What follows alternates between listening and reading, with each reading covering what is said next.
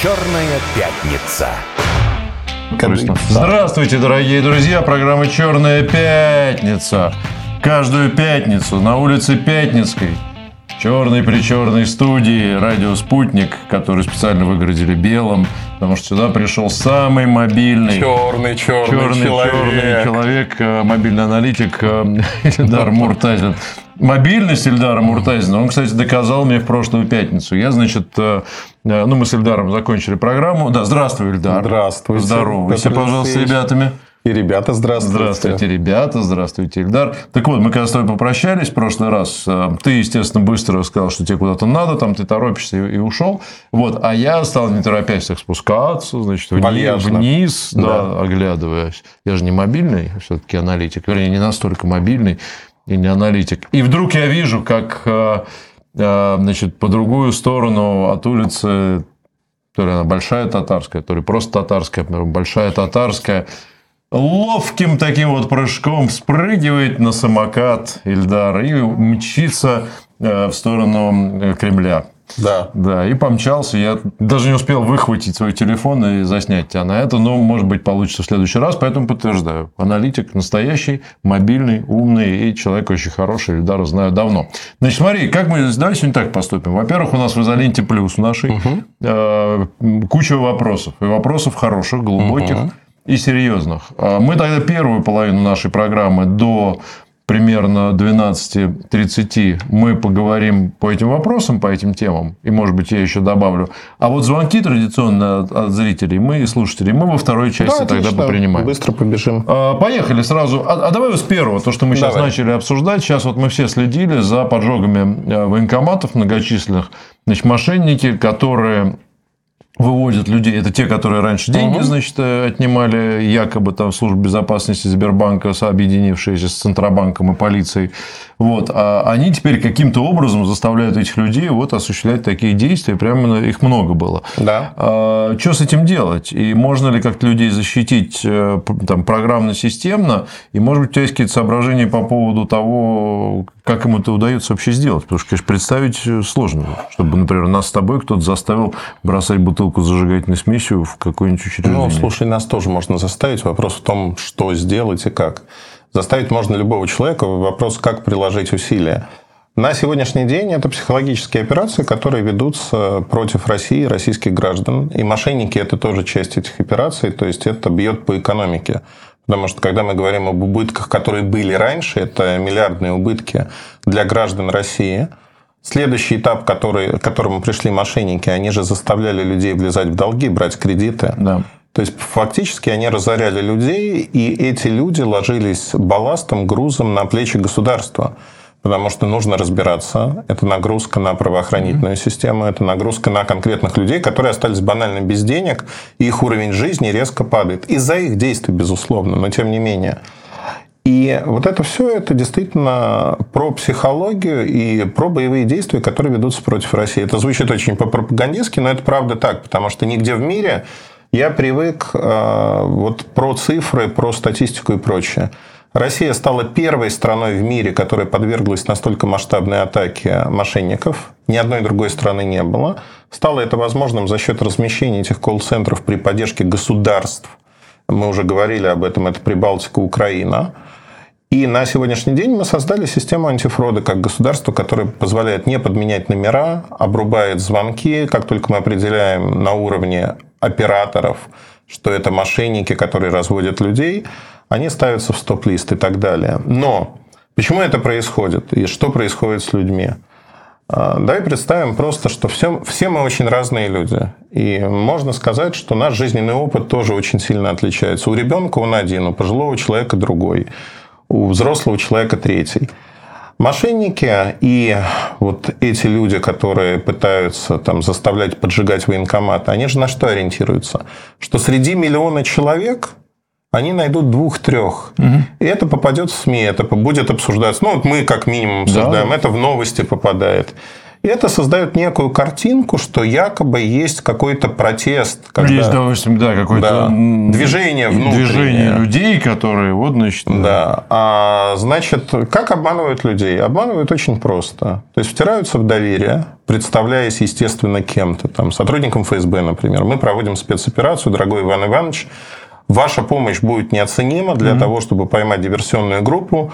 Вам нужно кинуть коктейль Молотова вот в эту дверь, в этот момент они выйдут, мы их всех... Mm-hmm и вы получите медаль и благодарность главнокомандующего, например. То есть у каждого человека есть свои слабости, которые они пытаются по скриптам. Это не работа с конкретным человеком, это массовое обслуживание подобрать. При этом надо понимать, что э, это же, ну, назовем так, это пристрелка, разведка боем. По сути, те скрипты, которые работают, они могут быть массовыми в очень короткий период времени, например, в 3-4 дня можно обработать действительно десятки тысяч человек, которые mm-hmm. начнут что-то делать. Например, снимать деньги в банках для того, чтобы обрушить финансовую ну, кстати, систему. Да. да. То есть это все не игрушки. Не это... знаю, покупать гречку там, да? Ну, покупать гречку, туалетную бумагу, все что и угодно. Это, наверное, проще заставить делать, сделать людей, чем э, бросить да. бутылку в Да нет, меч. можно сделать очень много вещей. Например, э, людей можно убедить в каких-то вещах, которые далеки от политики и прочего. Ну, например, что ваш мобильный телефон крайне вреден. Его нужно хранить где-то далеко, например, на кухне, когда вы спите. Mm-hmm. И если другое государство собирается совершить на какой-то город, регион налет или что-то подобное, то есть люди просто не услышат систему предупреждения. Mm. Это тоже повышает как бы... В общем, вариантов много, надо быть бдительным, но, конечно, рассчитывать на, наверное, государство наше, которое, по идее, должно, конечно, ограждать, пытаться с помощью операторов, с помощью Знаешь, систем. И поговорка «на Бог надейся, сам не плашай». Мозги надо включать. Меня убивает другое, что среди людей, которых вот э, называют как... Ну, они потерпевшие, по mm. сути, да, надо называть вещи своими именами а профнепригодность, то есть учительница начальных классов, которая поверила в это все, пошла кидать эту бутылку. Ну, то есть этот человек учит детей. И вот тут возникает вопрос. Я ни в коем случае, да, эта девочка, она ну, пострадавшая, да, да, но да. тем не менее. Но это же тоже не профнепригодность, по сути. Хорошо, э, понятно. В общем, я думаю, что есть ну, для меня, вернее, для меня, вот для моей мамы, например, самый проверенный способ защиты у всех операторов связи сейчас есть автоответчик да. с э, виртуальным помощником. Незнакомый номер вам звонит, но не берите вы трубку. За вас все сделает этот виртуальный да. помощник. Он примет звонок, он даст вам скрипт, э, ну, вернее, содержание этого звонка угу. в сообщении пришлет. Сами принимайте решение, там, перезванивать, не перезванивать, там все очевидно будет сразу. Вот. Есть эти услуги, они, по-моему, даже бесплатные у всех, да. по-моему на сегодняшний день. Поэтому позаботьтесь о безопасности собственной, а тех, у кого есть близкие старшего возраста особенно, поставьте им это, сделайте их, предупредите их, скажите, разошлите информацию. Это важно. Ладно, поехали по вопросам. Спасибо большое всем пользователям изоленты плюс, кто задал вопросы. А, Дмитрий Малов, э, или Малов, извините сразу за ударение, угу. если что не так. Как вы считаете, в рамках движения в сторону технологического суверенитета мы должны стимулировать у себя любое отсутствующее производство или сосредоточить господдержку на каких-то приоритетных направлениях? Если второе, то на каких именно? Вы знаете, у нас есть дорожные карты, их очень любят э, чиновники рисовать, и они на самом-то деле очень неплохие, потому что дорожные карты показывают наши сильные стороны и нашу слабость, что нам нужно делать. Первое, а, я хочу сказать, что мы живем во времена, когда ни одна страна мира не может создавать на 100% все. Это утопия. Поэтому есть международная кооперация, региональные блоки. Вот мы дружим условно с Китаем, или с Индией, или еще с кем-то, неважно. Вот мы в рамках региональных блоков должны создавать производства, которые друг друга дополняют. А страны, которые являются странами риска для нас, например, Америка, мы должны исключать. Поэтому направление развития понятное, простое. То есть мы ориентируемся на то, что в рамках блока мы можем эффективно делать и продавать по всему миру, в ту же Америку, например. Второй момент. А, направление есть сиюминутные. Ну, вот выявилась слабость с дронами у нас. Причем mm-hmm. слабость какого рода? У нас есть дроны, которые эффективны. У нас огромное количество при этом дронов, если мы говорим про линию боевого соприкосновения – в месяц гибнет порядка 120-130 тысяч дронов с двух сторон. Угу. Это огромное количество. Есть ФПВ-дроны, которые камикадзе, по сути, они просто собираются. И сегодня мы поняли, как страна, что нам нужно свое производство не просто дрона. Дрон, он достаточно технологически сложная штука. То есть, по отдельности, когда мы смотрим, электромоторчики можем мы делать? Ну, можем, да но надо сделать кучу всего. Редукторы, резисторы, бензиновые, не бензиновые двигатели. То есть там огромное количество номенклатуры товаров, буквально там за тысячу штук. И мы сегодня производим, как страна, штук 200 из mm-hmm. этой номенклатуры. Вот сейчас дорожная карта, что нам нужно подтянуть производство всего, чтобы была вот эта тысяча. И в 2-3 года мы это сделаем. Но это постепенное решение вопросов. Мы не пытаемся построить внутри, ну, изобрести велосипед и построить все это невозможно.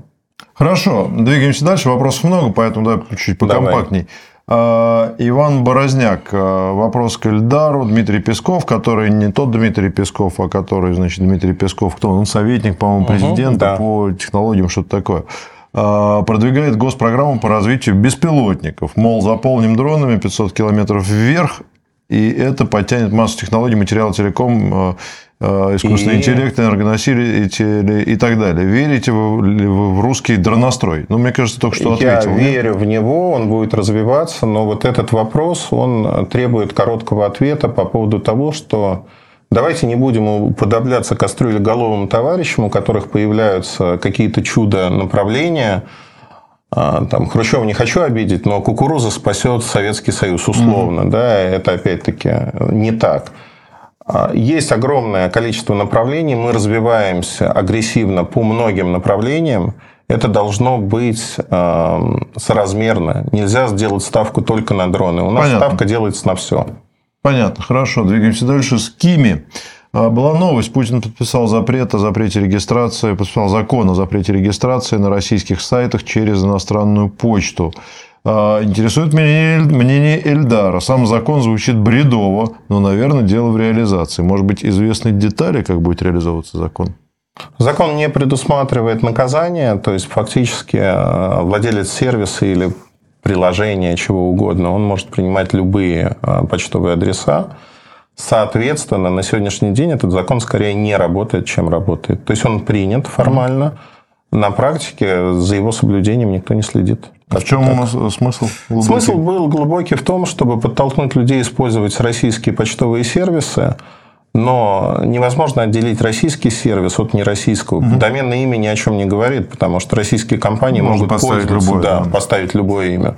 Это не обязательно ком, это может быть любая страна, .инфо, .biz, все что угодно. Как определить? Не очень понятно. Не, вообще непонятно. А, ладно, едем дальше. Роман а, задает вопрос. Эльдар Викторович, вы на стационарном ПК какую ОС российского производства порекомендовали бы, с учетом, что она будет дальше развиваться, а не заглохнет? Имея в виду простого обывателя, кому нужен, нужны, скажем, текстовые редакторы, таблицы и т.д. Ну, и а, поиграть. Linux поиграть не получится в большинстве случаев, к сожалению. Но если только вы не будете использовать облачный сервис для игр, но под Linux, по-моему, там нет приложения. Если говорить про э, российские сборки, это Linux сборки, их много, их около десятка. Выбирайте фактически любую для того, чтобы получить представление, насколько вам это подойдет, потому mm-hmm. что это может не подойти. Мы рабы привычки, и человек привыкает к условному Windows, ему очень тяжело переползать куда-то. При этом, если жизнь заставляет, вы очень быстро адаптируетесь и не видите. Ну, то есть текстовый редактор, он везде одинаковый, ну, буковки да. те же самые. Тебе все равно какая-то Да. Так и что именно? Linux, да? Red Linux, любая, ну, Red Linux это одна из сборок, ну, mm. можно любую взять, попробовать, они плюс-минус одинаковые.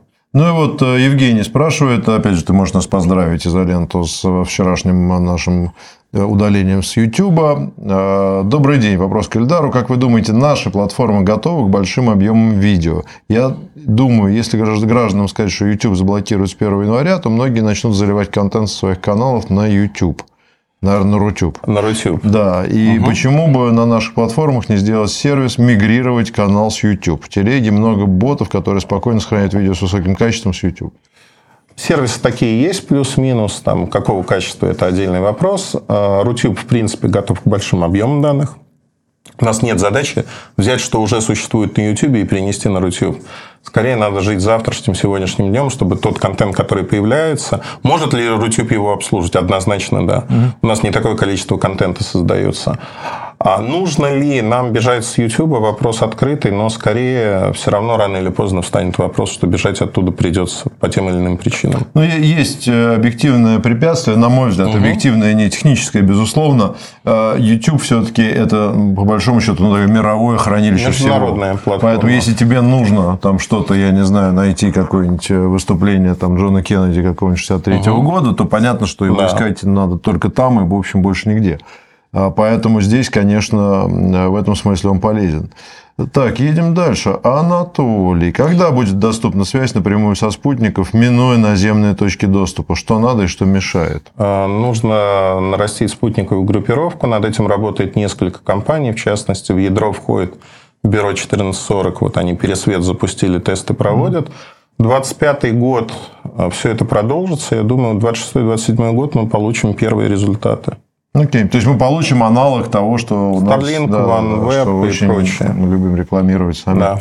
по всем каналам. Так, Григорий Ламзов. Вопрос к Эльдару. Как считаете, сможет ли наша страна выпустить квантовый игровой компьютер? А, квантовый компьютер мы создаем очень быстро, и действительно есть определенные успехи.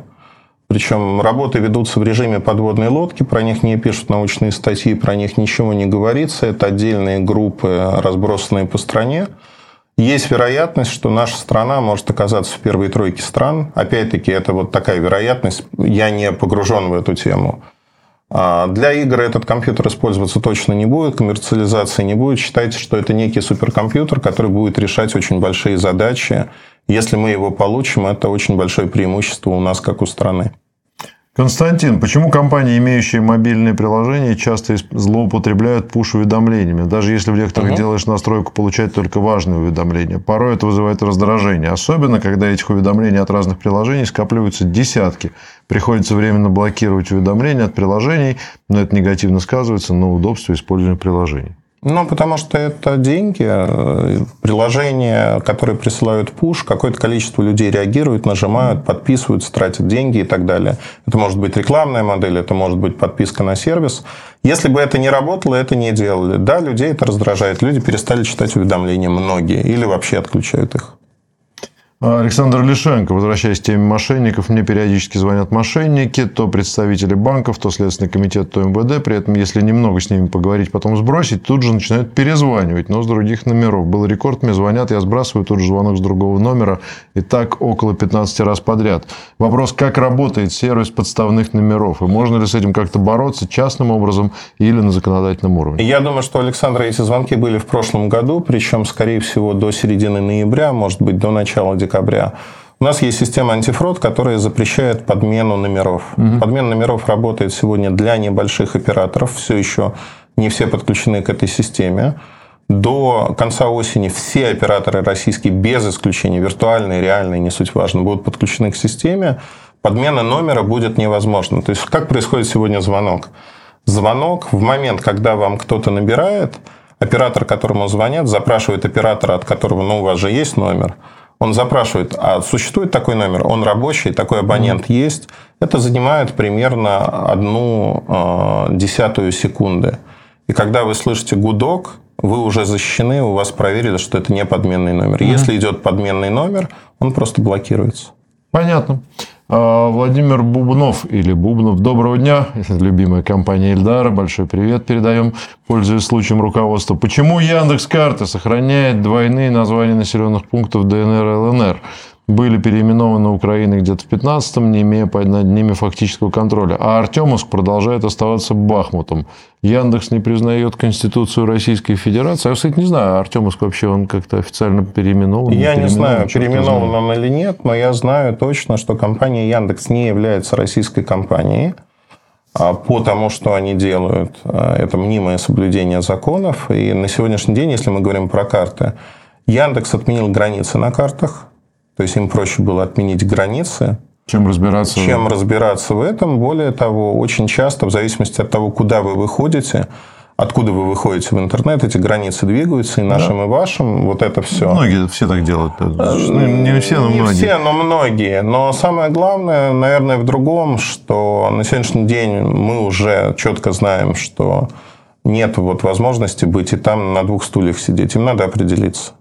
Ну, с другой стороны, мне кажется, и поутих, поутих шум немного на эту тему. Ну, люди как привыкают, мне кажется. Ну, да, там, Ты знаешь, проблема в чем? Яндекс сервисы сегодня используются теми же мошенниками активно, потому что они дают сквозной выход на Россию, mm. в отличие от всех других. Хорошо, едем дальше. Микки. Ильдар Викторович, добрый день. Вопрос такой. Была новость о том, что технику компании, еще одна любимая компания Ильдара, большой поклонник компании Apple, будет проверять Роскомнадзор на предмет слежки. Почему именно сейчас этим занялись и почему именно Apple? А в любой системе есть дырки, зацепиться за них можно. Сомневаюсь, что ее запретят в России. Вообще только сейчас начали подозревать, что техника следит. Ты знаешь старый анекдот по поводу того, что Странно. делают, делают операцию человеку. Он говорит, доктор, я после операции смогу на пианино играть? Сможете? А на скрипке тоже смогу. Так странно, я до этого не умел.